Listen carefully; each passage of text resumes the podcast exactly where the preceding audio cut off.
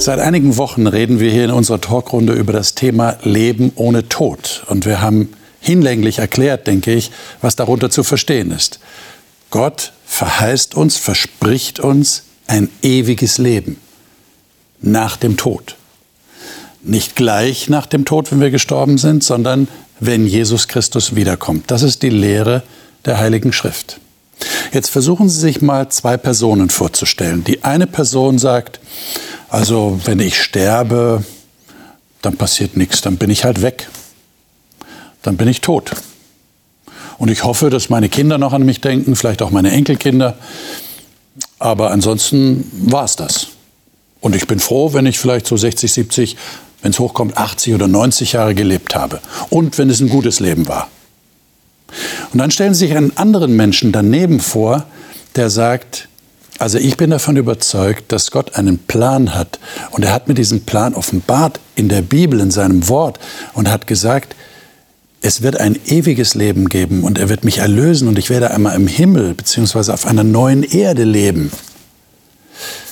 Meinen Sie, dass das eine Auswirkung hat, wie jemand über sein Ende und das, was danach kommt, denkt?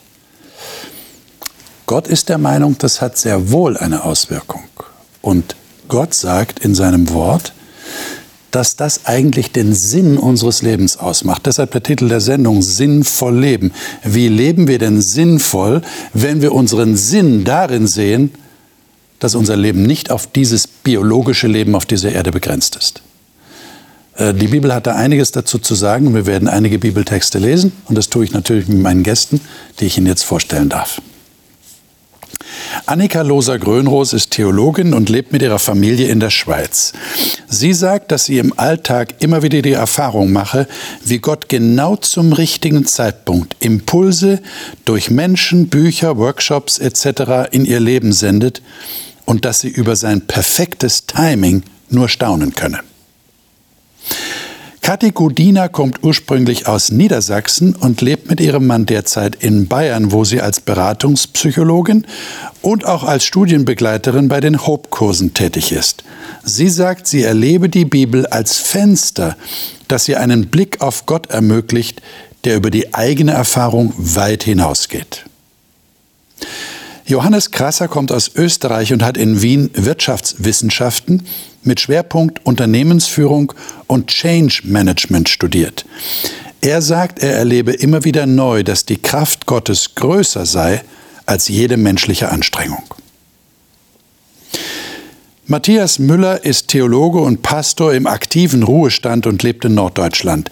Er sagt, ein wesentlicher Aspekt seines Glaubens sei zu wissen, dass über seinem Leben ein Gott ist, dem nichts aus der Hand gleitet. Das gäbe ihm ein Gefühl der Geborgenheit und die Bibel bestärke ihn darin.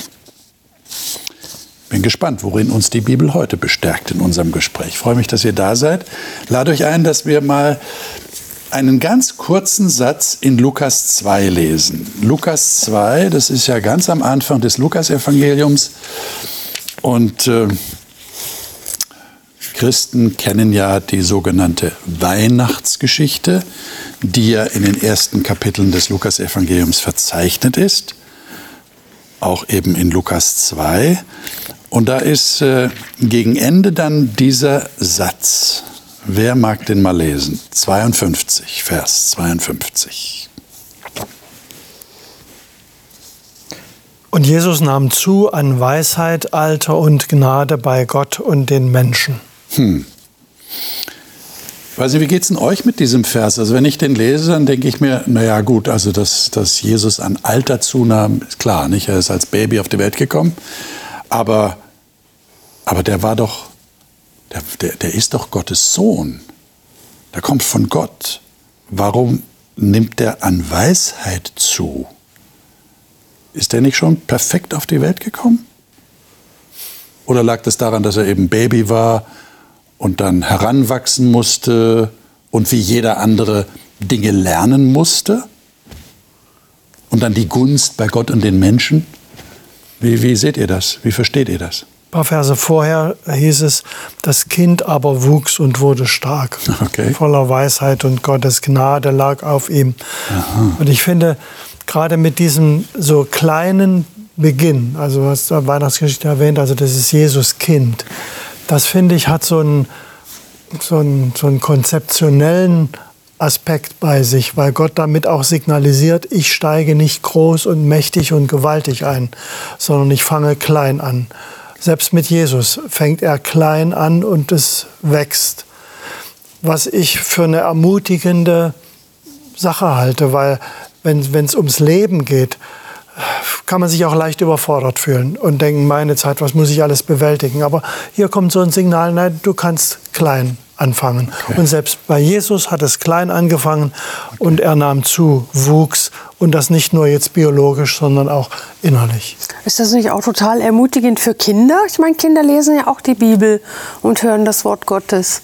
Und dass sie im Prinzip auch schon sehen dürfen, ich kann auch als Kind ein sinnvolles Leben haben, ein, ein Leben, wo ich schon wachsen darf. Mhm. Das finde ich eigentlich auch einen schönen Gedanken. Okay. So. Und ihr würdet das jetzt auch auf, auf euer Leben als Christ beziehen, dass ihr sagt, also ich nehme hier Jesus als Vorbild und wenn er schon gewachsen ist, dann darf ich das ja auch. Es ist ein Prozess. Ich denke, das ist auch ein Prinzip des Lebens, dass nichts bleibt, wie es ist. Es verändert sich, aber organisch gesehen wächst etwas im Leben, in der Natur. Scheint ein Prinzip zu sein, das Gott so gewollt hat, so entworfen hat. Und ich finde das ermutigend, dass ich wissen darf, ich werde älter, die Falten nehmen zu, die grauen Haare nehmen zu, aber innerlich darf ich wachsen. Hm. Und es ist ja nicht jeder immer schon Christ. Also nicht jeder wächst in einer christlichen Familie auf und okay. so weiter. Manche kommen erst später dazu, merken, ja, doch, das, das hat Sinn. Und dann braucht es auch manchmal Mut, äh, auch für einen erwachsenen Menschen, wenn man sich jetzt so eine neue Lebensrichtung vorstellt oder annimmt, sich zuzugestehen, okay, ich muss nicht gleich alles wissen, alles können, ja. so perfekt sein, wie die anderen möglicherweise scheinen, mhm. sondern ich darf wachsen. Ja. Und da finde ich, ist dieses Beispiel hier mhm. mit Jesus doch eine Ermutigung. Ja. Das finde find ich auch absolut. Das ist, ähm, ich denke, es macht zwei Punkte äh, deutlich. Erstens, das habt ihr, denke ich, auch schon gesagt, so dieser Punkt, ähm, wir starten nicht, wir brauchen nicht denken, dass Gott von uns erwartet, dass wir auf irgendeinem Level starten.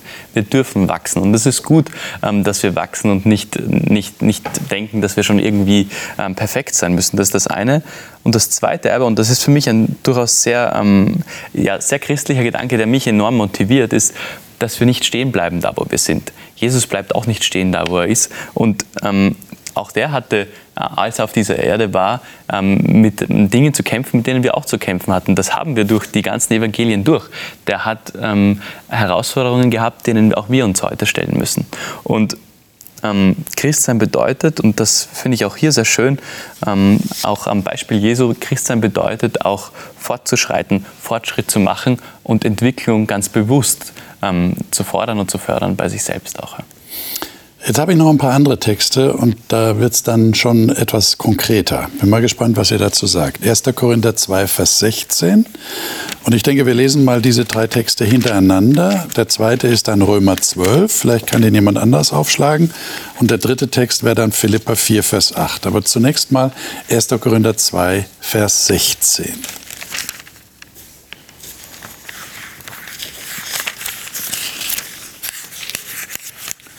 Mal erst mal finden, hast du es? Ja, ich lese aus der Elberfelder. Okay.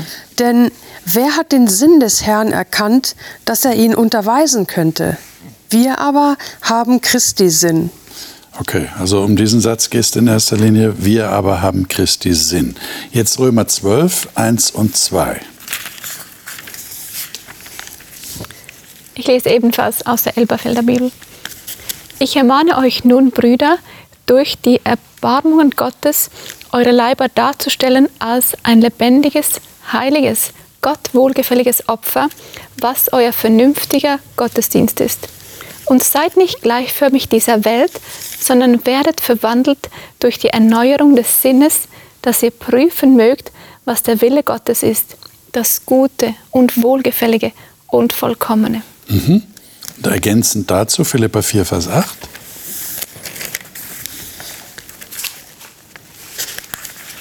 Moment. Ja, ja. Erstmal aufschlagen in aller Ruhe. Und nun, liebe Freunde, lasst mich zum Schluss noch etwas sagen. Konzentriert euch auf das, was wahr und anständig und gerecht ist. Denkt über das nach, was rein und liebenswert und bewunderungswürdig ist. Über Dinge, die Auszeichnung und Lob verdienen. Gut, reden wir mal äh, über den ersten Text. Wir aber haben Christi Sinn. Ähm, also da steht im, im, Griechischen steht da der Begriff Nous.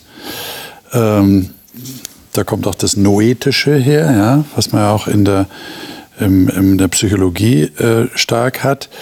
Äh, das kann die Bedeutung von Geist, Intellekt oder Denken, auch Einsicht haben. Wie würdet ihr das hier interpretieren, wenn ihr das lest? Wir aber haben Christi Sinn. Äh, wenn euch jetzt jemand fragen würde, und ich tue es jetzt, habt ihr Christi Sinn? Dann würde ich euch bitten, nicht nur mit Ja zu antworten, sollte es tatsächlich so sein, sondern mir zu erklären, was das heißt. Wie geht es denn euch damit? Also mich hat noch keiner so gefragt. Okay. Gut, Premiere. Aber ich, äh, mir fällt dann, äh, ich gehe dann über eine deutschsprachige Brücke und sage dann Christi Gesinnung. Okay. Also das wäre für mich Denkweise, Lebenshaltung, okay. Lebenssicht.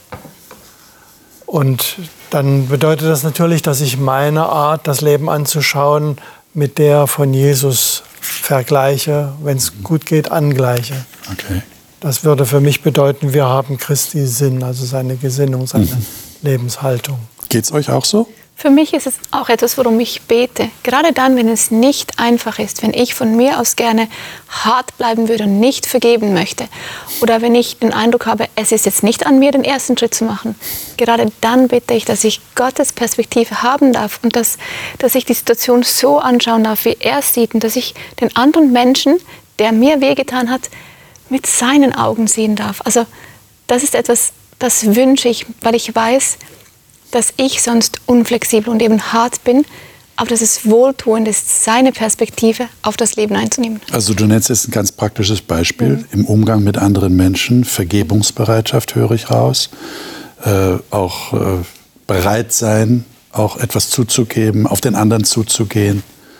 Das wäre also ein praktisches Beispiel für Gesinnung Jesu. Mhm. Ähm, ich sehe das ganz ähnlich. Ich denke, es gibt so Momente, da, wenn man da in sich geht, da weiß man ganz genau, man tut gerade etwas aus der falschen Motivation. Und ähm, ich habe das schon mehrmals erlebt, dass wenn ich in dem Moment ähm, Jesus anrufe und ihn darum bitte, ähm, dass er da Veränderung schafft, dass er das auch wirklich tut.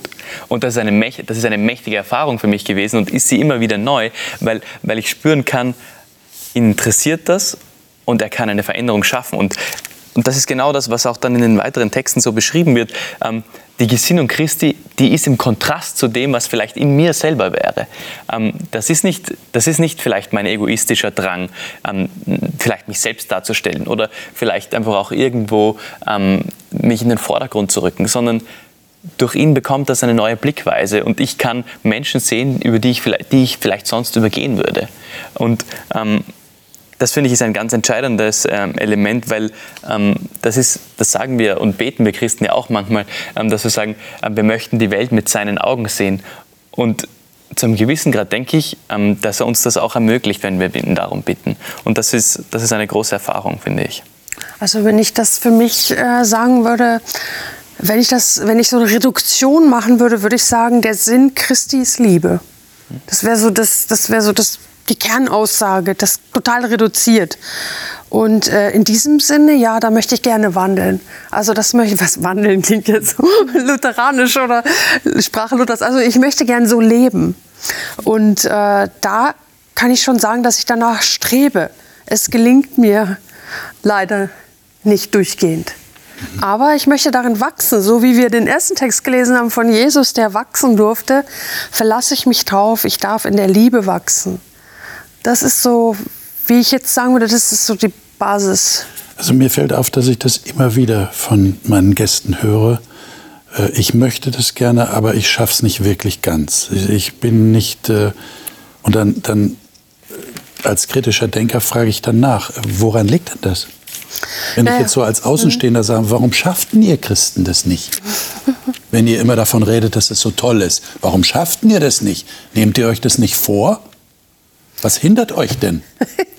Schöne Frage, weil. Verstehst? Ja. Sag aber ja, Ja. immer so vorsichtig. Ja, also ja, es ist ganz toll, aber, aber ich muss zugeben, ich schaffe das nicht wirklich. Ja, sonst die, die, die Alternative wäre, ich würde behaupten, dass ich in der Liebe vollkommen wäre. So wie Okay. Jesus. Das kann ich. Du meinst, das kann sowieso keiner von sich Das behaupten. kann keiner von Das sich wäre dann behaupten. ziemlich arrogant. Ja, nicht nur das, wäre auch eine fatale Fehleinschätzung, finde ich. Okay. Ja, Ich würde auch zurückfragen und sagen, schaffst du es denn? Schaffst du denn, was du willst? Also Ja. du, selbst wenn du jetzt als Nicht-Christ da mal mir gegenüber stündest, ne? Okay. du nimmst dir ja auch Sachen vor. Ja. Klappt das alles? Ja. Geht das immer am Schnürchen? Ist immer alles super? Natürlich nicht. Und da sind wir ja verbunden. Wir sind alle Menschen Wir müssen mit der Begrenzung leben. und leben erstmal mit der Begrenzung. Und da finde ich eben gerade diesen Wachstumsaspekt oder Entwicklungsaspekt wichtig, dass wir das immerhin als, als Ziel haben. Ja, das ist ja auch schon mal ehrenwert. Ja. Und wir hatten ja vorhin diesen Text gelesen hier in Römer, da komme ich jetzt hier auf diesen zweiten Vers, wo Ja, es heißt, bitte. sondern ändert euch durch Erneuerung eures Sinnes, Ja. auf dass ihr prüfen könnt, so Luther hier, was Gottes Wille ist. Das ist doch ein Prozess, der hier beschrieben wird. Ja? Also äh, er, ändert euch, das ist nun mal kein Umschalten, Mhm. sondern ändert euch ist ein Prozess und prüfen ist auch ein Prozess. Das heißt also, wir gleichen eine Lebensrealität mit Lebenswunsch ab oder mit dem Ideal, das wir von Christus vorgeführt kriegen und machen uns auf den Weg. Und da würde ich mir nicht Vorwürfe machen lassen wollen, weil ich auf dem Weg bin. Okay. Aber würdet ihr dann sagen, wenn ihr so auf euer Leben bisher zurückschaut, ähm, ja, ich bin da schon vorangekommen. Ist, ist das sichtbar? Ist das erkennbar für euch selber? Ich bin da schon gewachsen. Doch, kann ich sagen. Ich finde, entschuldige, wolltest Du zuerst. Nein, nein, bitte. Natürlich gibt es viele Bereiche in meinem Leben. Wenn ich auf die schaue, dann werde ich beschämt, weil ich weiß, so wie ich gerne wäre, habe ich dort absolut nicht gehandelt. Die gibt es. Und trotzdem denke ich mir, die Zielrichtung, die ich habe, die nimmt viel Einfluss auf mein Leben. Und ich denke mir als Mutter oder auch als Tochter, bin ich anders, als wenn ich Gott nicht an meiner Seite hätte. Es ist schwierig zu vergleichen, weil ich kenne dieses Leben nicht, aber ich sehe schon, dass Gott etwas in mir bewirkt hat, was nicht einfach von alleine entstanden ist. Ich finde auch, ähm, der Punkt, den du vorhin gemacht hast, den möchte ich nochmal unterstreichen, ähm, weil wenn, du hast uns vorhin die Frage gestellt, ähm, gelingt euch das denn nicht immer? Oder wie, wie schätzt ihr euch denn da ein? Ähm, seid ihr voll äh, in der Liebe Gottes? Und ähm, ich finde das ganz spannend. Für mich so gibt es da so einen Kerntext, der mir, der mir da sehr stark hilft. Und der steht in Matthäus 5,3 und da sagt Jesus, glücklich sind die, die erkennen, dass sie mich brauchen. Und wenn ich, den, wenn ich den, an dem Punkt, wo ich den Eindruck habe, na, es passt, da bin ich auch gar nicht mehr offen dafür, dass Jesus an mir arbeitet. Und das brauchen wir aber hier, wenn, wenn das auch heißt, ähm, ähm, dass wir uns an dem Verhalten orientieren sollen und dass wir auch wissen, was Gott von euch will. Und ich finde, das ist die Voraussetzung dafür. Das ist das eine, dass ich einfach auch nicht einmal von mir denke, dass ich an dem Punkt bin. Ähm, das ist das eine. Und das andere, um auf die zweite Frage noch zu antworten, ähm, ähnlich wie Annika würde ich auch sagen, dass es Bereiche gibt in meinem Leben, da, da blicke ich zurück, schaue, was, welche Ziele ich mir gesetzt habe und muss ja, fast beschämt anerkennen, dass ich noch nicht so weit gekommen bin, wie ich das gerne würde. Aber es gibt auch Bereiche und ich finde, das ähm, ist zum gewissen Grad auch gehört zu den schönsten Erfahrungen als Christ, wo man ganz genau weiß, den Sieg, den hat Gott mir geschenkt und nicht ich. Es gibt Momente, da weiß man, da betet man für eine Person, ähm, weil man, warum auch immer, ein ungutes Gefühl hat, wann immer man dieser Person begegnet. Und man, man, man gönnt dieser Person vielleicht etwas nicht. Oder in irgendeiner Form ist da der Wurm drin, könnte man sagen. Und Gott nimmt einem dieses Gefühl weg und man kann dieser Person neu begegnen. Und man lernt so mit ihm ähm, da neu auf solche Situationen zu reagieren. Und ich würde schon sagen, dass solche Erfahrungen extrem bestärkend sind, wenn man merkt, da war Gott da und nicht ich habe das geschafft, weil ich ganz genau weiß, das kann ich allein nicht. Also ich möchte da auch gerne Gott die Ehre geben, indem ich sage, ja, ich habe mich verändert, beziehungsweise er hat mich verändert. Ich mache das ja weniger selbst. Ja, wir entscheiden uns, diese, wie du gelesen hast, die Gesinnung verändern, das entscheiden wir. Aber letztendlich ändert er uns und ich bin ganz froh, dass ich nicht, also dass ich einen Veränderungsprozess, einen Wachstumprozess, Lernprozesse durchlaufe. Und das sehe ich und da freue ich mich riesig und ich bin da sehr dankbar. Schreibe ich nicht auf meine Fahne, aber ich möchte es zur Ehre Gottes auch nicht verleugnen. Okay. Jetzt, wenn ihr zum Beispiel Philippa 4, 8 lest, wir haben es ja gerade gelesen. Alles, was wahr ist, alles, was ehrbar ist, alles, was gerecht ist, alles, was rein, alles, was lebenswert, alles, was wohllautend ist, wenn es irgendeine Tugend, wenn es irgendein Lob gibt, das erwägt, oder wie, wie Luther sagt, dem denket nach. Und wenn ich dann parallel dazu an 1. Korinther 13 denke, ist auch ein sehr bekanntes, unter Christen sehr bekanntes Kapitel, Hohe Lied der Liebe, kennen sicherlich viele, was da alles steht, dann würde ich euch gerne die Frage stellen, habt ihr irgendwann das Gefühl, dass Gott die Latte schon sehr hochgelegt hat? Und ihr, ihr insgeheim sagen müsst, lieber Gott, also ein bisschen niedriger wäre schon angenehmer, weil alles, was wahr ist, was er, aber de, da, damit soll ich mich die ganze Zeit beschäftigen. Aber das geht ja gar nicht. In, in einer unehrenhaften, lügnerischen Welt, einer gebrochenen Welt, und ich selber gehöre ja auch zu einer gebrochenen Menschheit. Wie geht das? Er legt ja die Latte so hoch durch sein eigenes Wesen. Also was, was wäre die Alternative? Dass er uns so sagt, ja, bis hierhin, das reicht an Liebe? Oder Okay. Ja, es muss, muss nicht alles wahr sein, was, äh, was du sagst, so als Beispiel, ne, als Alternative. Oder ja, muss nicht alles ehrenvoll sein. Äh, 50, 50 Prozent tun es auch. Also es ist nicht realistisch, ist glaube ich nicht. Also ihr würdet es mit dem Charakter Gottes erklären. So habe ich dich verstanden. Und mir ist es auch ein Hinweis, dass ich das niemals erreichen werde. Auch wenn Gott die Latte ordentlich senken würde, die bleibt für mich unerreichbar. Und das Ist das nicht mir- frustrierend? Ja, es ist, weil ich würde es Sie gerne sagen, selber ich werde das machen. nie erreichen? Ich würde es gerne selber machen, aber ich weiß, dass ich einen großen Bruder habe, der es für mich gemacht hat am Kreuz. Und das, das führt mich zum Kreuz, weil ich verstehe, ich werde es nie erreichen. Bei mir in der Kirchgemeinde habe ich einen sehr authentischen Typen und der hat mal in seiner Predigt gesagt, wenn ich wählen könnte, wenn es an mir liegen würde, ich wäre schon längst ein Engel. Aber er schafft es einfach nicht und ich schaffe es einfach nicht. Und deshalb hat das jemand für mich vollbracht. Und einmal werde ich so sein, einmal werde ich vollkommen und perfekt sein, aber ich bin es jetzt noch nicht. Aber mich würde jetzt interessieren an der Stelle, wie, wie funktioniert denn das ganz praktisch? Äh, wenn du sagst, jemand anders hat es für mich vollbracht. Und jetzt habe ich diesen Text vor mir oder ich bin in einer Lebenssituation, wo es tatsächlich um Ehrbarkeit, um Wahrheit, um, um Reinheit, um Gerechtigkeit geht. Und du sagst jetzt, ich muss zugeben, ich schaffe das nicht. Aber das ist jemand anders, der hat es für mich geschafft. Wie kriege ich denn das von ihm in der Situation? Ich finde das ah, in der Situation. Genau. ähm, dass ich dann sagen kann, danke lieber Gott, in der Situation hast du es mir jetzt geschenkt. Wie, wie, funkt, wie geht das? Wie läuft das ab?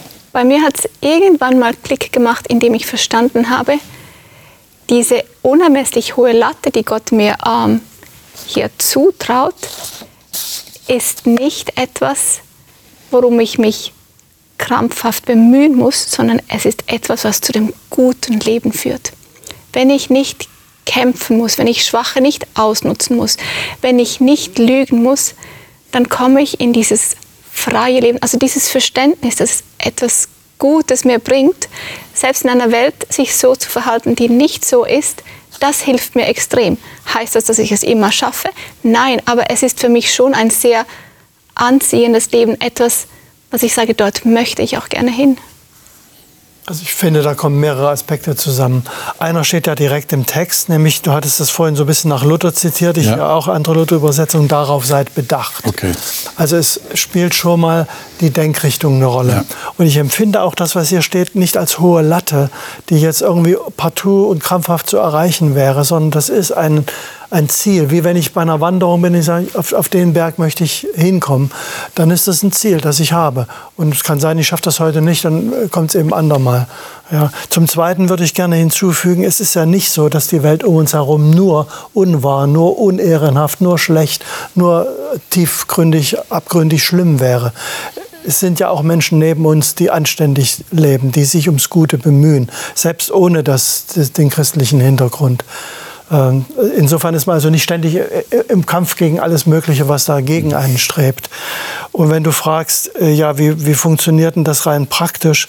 Manchmal im Moment einfach durch ein Stoßgebet, lieber Gott, hilf mir jetzt, ich hänge jetzt ja fest oder in mir kommt es jetzt hier hoch und ich, ich habe Angst, es, es geht zu weit, dann halt mich jetzt, halt mich jetzt sehr fest. Und dann ist es manchmal einfach so ein Stoßgebet, was dann schon in der Praxis hilft, wo man sich wieder einkriegt und sagt, okay, es, es, es ging gut. Aber ihr würdet sagen, so, so eine Grundentscheidung ist gefallen, ich möchte dieses Ziel erreichen. Das ist ja schon mal entscheidend, glaube ich, was du sagst. Ja? Also ich ich habe das vor Augen.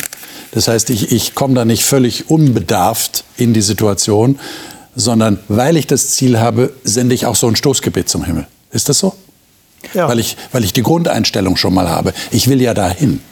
Auf jeden Fall. egal. Auf jeden Fall. Ich ähm, möchte noch ähm, einen anderen Text, der mir da immer, wenn man über dieses Thema spricht, einfach äh, in, den, ähm, ja, in den Kopf kommt. Äh, das ist auch in Philippa nur ein, ein Kapitel vorher, wo, wo auch Paulus genau über diese Thematik schreibt und wo er dann in äh, Philippa Kapitel 3, Vers 13 schreibt, nein, liebe Freunde, ich bin noch nicht alles was ich sein sollte. Aber ich setze meine ganze Kraft für dieses Ziel ein. Das ist genau das, von dem wir gerade gesprochen haben.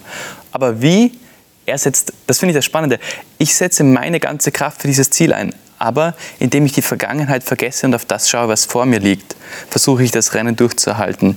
Und er, es ist völlig klar, ähm, dass, dass er weiß, dass er noch nicht am Ziel ist. Und im gleichen Kapitel sagt er auch, ich verlasse mich nicht auf mich selbst. Und dieses, diese, dieser tiefe Glaube daran, dass ich das nicht allein schaffen kann, das macht den Unterschied. Und das, was du gerade vorhin gesagt hast mit dem Stoßgebet, da kann ich mich erinnern, vor zwei Wochen hatte ich, ähm, hatte ich ein Telefonat. Und jemand ähm, hat bei mir angerufen und ich habe gewusst, es gibt ein bisschen Ärger. Und ähm, das war so ein bisschen eine leidige Sache, die eigentlich auf meinem Tisch war, aber ich genau gewusst habe, ich konnte jetzt nicht viel dafür, es ist halt irgendwie blöd gelaufen. Und die Person hat Vergleiche gebracht, die mich provoziert haben, weil ich sie als unpassend empfunden habe. Und ich bin von meinem Typ her ähm, grundsätzlich nicht so, dass ich jetzt leicht laut werde, aber schon so, dass ich ganz gerne diskutiere. Und ich habe gemerkt, es geht bei mir, ich werde immer, ähm, ich, ich würde jetzt gern zurückschießen. Und in dem Moment habe ich mir dann gedacht, wenn ich jetzt beginne zurückzuschießen, dann mache ich wahrscheinlich viel kaputt. Und ich habe dann gebetet, während die Person noch gesprochen hat. Und ich weiß ganz genau, dass ich das nicht alleine kann, aber ich weiß, dass Gott dadurch mir die Ruhe geschenkt hat, der Person so zu begegnen, dass ich sagen würde, dieses Streitgespräch hat uns so verbunden, dass wir jetzt enger sind, als wir das je zuvor waren. Und ähm, das sind für mich so ganz kleine Beispiele, mhm. mhm. wie das greifbar wird und wie dieser Glaube für mich dann im Alltag zum Unterschied wird. Ja, danke, mhm. danke für, mich für das Beispiel. Das ist ein schönes, anschauliches Beispiel. Für mich gibt es auch eine andere Variante, die mir auch super wichtig ist. Ich bin nämlich sehr, sehr dankbar dafür, dass Gott mich nicht ohne Versagen denkt, ohne Niederlagen. Also er kennt mich ja, wie ich bin. Er kennt auch meine Grenzen und er weiß, ich werde versagen, ich werde Niederlagen erleben. Aber das Zauberwort ist bei mir wirklich Vergebung.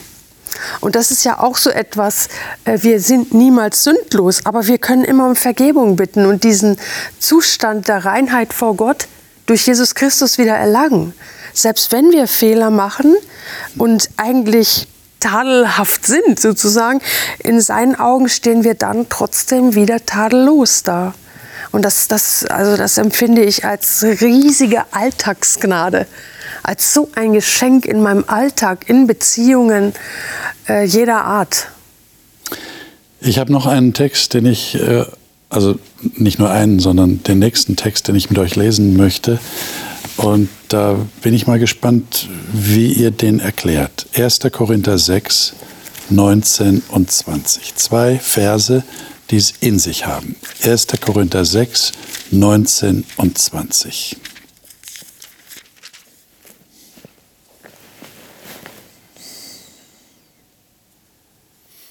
Ich lese nach Luther. Oder wisst ihr nicht, dass euer Leib ein Tempel des Heiligen Geistes ist, der in euch ist und den ihr von Gott habt, und dass er nicht euch selbst gehört, denn ihr seid teuer erkauft, darum preist Gott mit eurem Leibe. Hm. Was sagt ihr dazu? Das finde ich fühlt, gut. Fühlt ihr euch als Tempel des Heiligen Geistes? Also ich finde es gut. Ich meine, wir haben ja bis jetzt, äh, wir sind von Christi Sinn ausgegangen. Ja, ja? ja. Und das hat manchmal so ein bisschen die Gefahr, dass sich das alles so im Kopf abspielt. Also Mhm. wir haben so eine, so eine Denkreligion. Ja. Ne? Und jetzt geht es hier mal um Körper. Und das finde ich doch gut. Das, weil wir sind als Menschen nicht nur Geist, wir sind auch Körper. Und das Leben im Körper, so wie wir uns verhalten, wie wir hier sind, wie wir anderen begegnen, das ist eine, eine handfeste Angelegenheit. Und darum finde ich es schön, dass die Bibel davon spricht. Erstmal grundsätzlich. Ja. Wir haben ja auch in den vergangenen äh, Gesprächen der letzten Wochen über dieses Thema Tod gesprochen und dass die Vorstellung oft vorherrscht, äh, Seele und Körper würden sich trennen. Und ich finde, das ist so eine, ein Punkt, wo man die Wertschätzung des Körpers unglaublich rausspürt. Wie wertvoll ist Gott, unser Körper, dass er seinen Geist in unseren Körper gibt. Das ist doch eine ganz großartige Sache. Und dass dieser Körper eine Berechtigung hat, der auch wieder auferstehen wird, wie wir das äh, zusammen gelesen haben. Habt ihr so von eurem Empfinden da äh, kein Problem damit, dass jemand anders in euch wohnt? Nein, in dem Fall Gar nicht. Nein, überhaupt nicht. Weil wir. Ähm, Für, für einen Außenstehenden hört sich das erstmal komisch an. Ne? na, das hört sich wahnsinnig Du komisch sagst, in aus. dir wohnt jemand anders? Es klingt ein Hallo? wenig, als hätten wir eine, wären wir ein bisschen bipolar unterwegs. Nein, aber ähm, die, ähm, das, das hat ja schon seinen, also das hat ja einen Mehrwert. Also das, ich möchte ja, dass der Heilige Geist ähm, in mir sein kann. Und wenn die Art und Weise, wie ich mit meinem Körper umgehe, wie ich, ähm, was ich in meinen Körper hineinlasse und wie ich das einfach auch, ja, wie ich das manage, hat offensichtlich einen Einfluss darauf, ob er hier sein kann oder nicht. Und wenn ich das weiß, ähm, dann hat das ja Konsequenzen. Dann reicht es ja nicht, das zu wissen. Das ist im Christentum generell so. Wissen ist die eine Sache, aber ähm, es gibt immer einen nächsten Schritt. Können wir da noch einen kleinen Schritt zurückgehen? Na klar. Ich stelle mir, ich stelle mir gerade vor, ich habe so einen Kirchenchristen vor mir und der sagt jetzt, also Leute, ich weiß, in der Kirche höre ich das im Namen des Vaters, des Sohnes und des Heiligen Geistes. Und jetzt erzählt ihr mir davon, aufgrund des Textes in 1. Korinther, dass dieser Heilige Geist in euch lebt, in eurem Körper lebt. Könnt ihr mir das erklären? Was lebt denn da in euch? Also wir können das ähm, relativ gut sehen äh, bei der Taufe Jesu. Ich glaube, das ist ja doch für jeden Christen ein Begriff. Die, äh, bei der Taufe Jesu hat er den Heiligen Geist empfangen. Das heißt, er selbst ist mit dem Beispiel vorangegangen, dass der Geist in ihm, in ihn kam bei der Taufe. Das ist äh, Merk ich das? Merkt ihr das? Meine, wisst, äh, und spürt ihr das, dass der Heilige Geist in euch lebt? Es wäre schön, wenn man das eben so anfassen könnte und wenn man es an Dingen festmachen könnte. Ich denke, es ist etwas wie so oft im Glauben, es ist eine feste Gewissheit, die ich nicht sehen kann, die ich nicht anfassen kann. Und trotzdem darf ich fest davon überzeugt sein, weil es auch eine Verheißung ist. Es ist ja nicht so, dass es von mir abhängig ist. Gott schenkt diesen Geist, weil ich offen dafür bin. Aber es ist ein Geschenk und eine Gewissheit. Aber Auswirkungen merkt ihr schon davon. ja, wenn er weg ist, merkt man es. Aber wenn er weg ist, merkt man es. Ach so. Das kommt vor? Naja, also sag mal, auf deine Frage von vorhin nochmal zurück, wirklich erklären, jetzt mathematisch irgendwas können wir es nicht. Okay. Das muss man schon sagen. Und Jesus bleibt ja auch ein bisschen vage, ist vielleicht nicht das richtige Wort, fällt mir jetzt kein besseres ein, wenn er sagt, ich gehe zwar weg, aber den Heiligen Geist lasse ich euch da. Ja, da bleibt also eine Verbindung zu Gott, so könnte man es vielleicht sagen. Und wenn wir vorhin gesagt haben, wir haben Christi Sinn, Denkweise in uns, Ja. dann ist das auch ein, in einer Sicht, ein, eine Seite davon. Ich denke auch, wir sind uns inzwischen darüber im Klaren, dass es eine Dimension des Lebens gibt, die wissenschaftlich, mathematisch nicht zu erfassen ist. Ich denke, da sind wir uns einig. Ja. Aber wenn, wenn du fragst, ja, kann er weg sein? Ja, kann er. Und es, man hat manchmal, wir haben ja die deutsche Redewendung, seid ihr von allen guten Geistern verlassen. ja, das hat ja einen Hintergrund. Weil wenn Menschen nur noch streiten, nur noch übereinander herfallen, sich nichts Gutes mehr gönnen und so weiter und so fort, dann passt das, seid ihr von allen guten Geistern verlassen. Ja. Wo man sagt, kommt doch mal zur Besinnung. Aber wenn man nicht von allen guten Geistern verlassen ist, dann wirkt sich das eben aus, was wir vorhin im Philipper gelesen haben, dass nämlich Menschen nach dem Ehrbaren, nach dem Guten, nach dem Positiven sich ausrichten möchten und nicht nach den negativen Dingen. Und diese Veränderung merkt man aber, die merkt ihr. Würde ja. ich behaupten, ja. Okay. Würde ich behaupten, ja. Okay, okay. Das ist ja ganz entscheidend. Mhm. Ja. Dann, sonst hätte es ja keinen Sinn. Mhm. Wenn ich und nur sagen kann, ja, Gott hat es gesagt, ich weiß, er hat es gesagt, also wird es irgendwie passieren, aber ich merke nichts davon. Das wäre schlimm. Ja. Und ich finde, was wir jetzt so geredet haben, das könnte ja auch so ein bisschen nach Anstrengung äh, klingen, okay. im Sinne von, schaffe ich das auch und ich muss noch eine Stufe und, und so weiter. Muss den Berg erreichen. Irgendwie, ne? Aber ich finde, der Text, den wir hier jetzt gerade beim Wickel haben, der redet ja von dem Tempel. Und der Tempel ist ja auch eine Feststätte, eine Stätte, wo gefeiert wird, wo es fröhlich zugeht, wo, wo äh, ja, die, die Hochzeiten des Lebens wahrgenommen werden.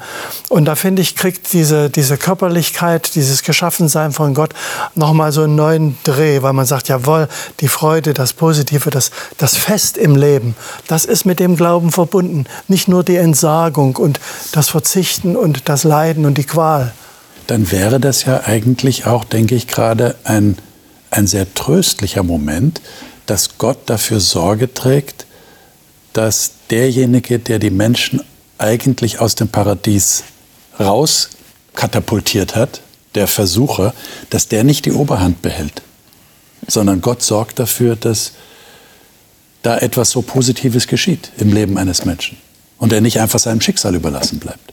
Das finde ich sehr tröstlich. Ich habe noch zwei Texte, die will ich unbedingt mit euch lesen zum Abschluss. Und zwar 2. Petrus 3,14 und 1. Johannes 3. Ähm, das sind, äh, glaube ich, gerade für unser Thema, das wir heute vor uns haben, sehr wichtige Texte. Ich darf euch bitten, die mal hintereinander zu lesen. Erst 2. Petrus 3,14 und 1. Johannes 3, 1 bis 3. Ich lese mal den 2. Petrus 3, Vers 14. Bitte nach neues Leben. Bemüht euch deshalb darum, liebe Freunde, ein reines und tadelloses Leben im Frieden mit Gott zu führen, während ihr auf all dies wartet. Mhm. Also geht es um die Erwartung und das ist Motivation. Und jetzt 1. Johannes 3, 1 bis 3.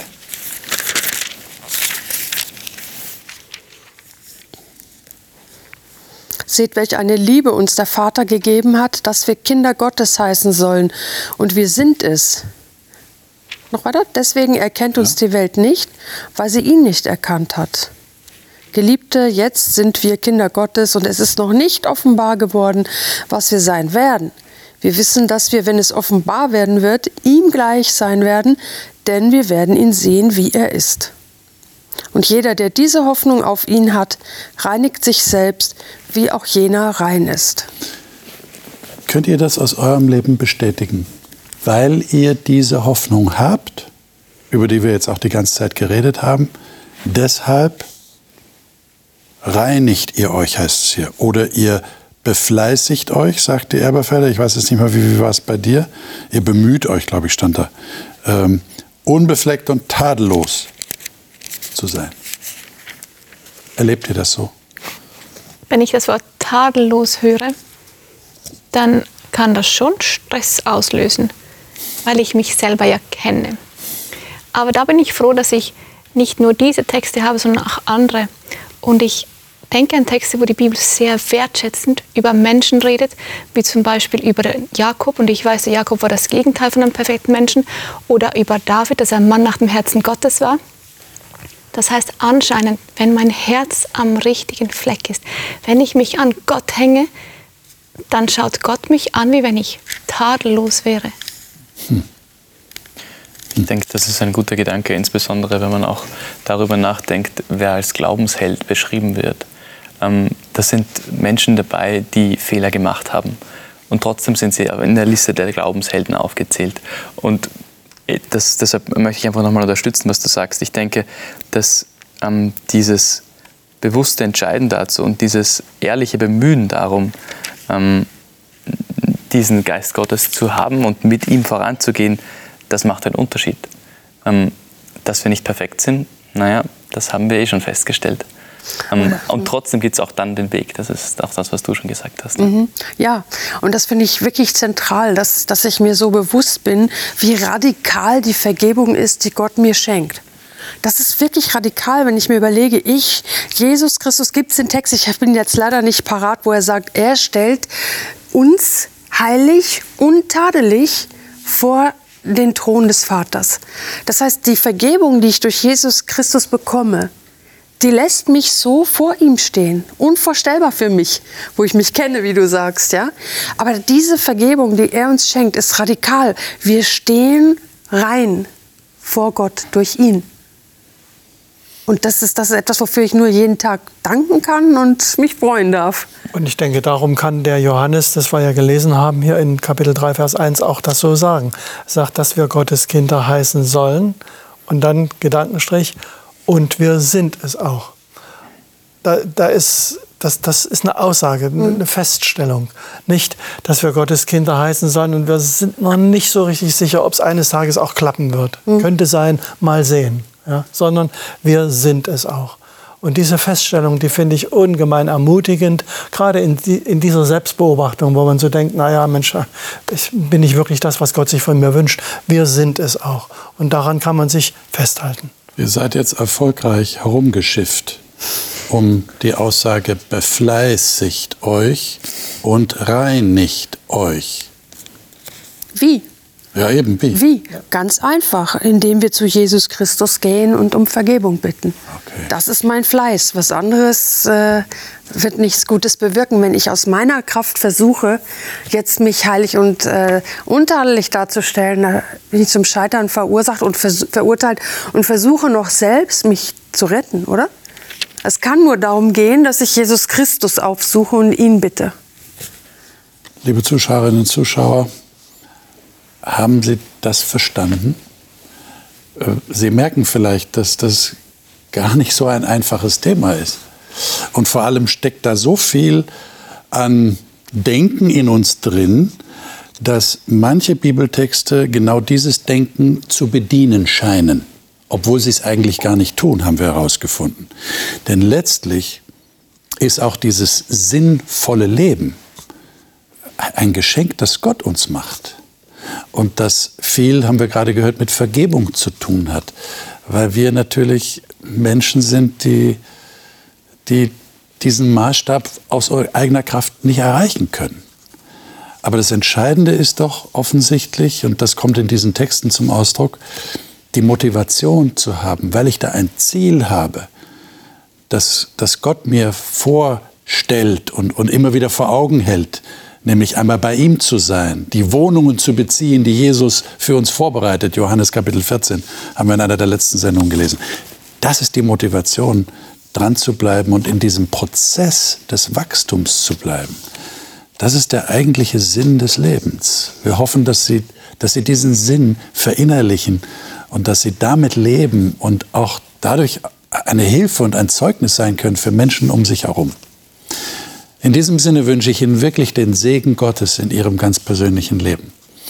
Das nächste Mal werden wir über die Rechtsprechung Gottes sprechen. Das ist ja ein spannendes Thema, oder? Das Gericht Gottes. Die Bibel sagt, es wird ein Gericht Gottes geben. Gerechtigkeit wird geschaffen werden. Wie sieht denn das aus? Müssen wir Angst vor diesem Gericht haben? Seien Sie auf jeden Fall dabei. Nächste Woche sind wir wieder hier. Alles Gute Ihnen. Thank you.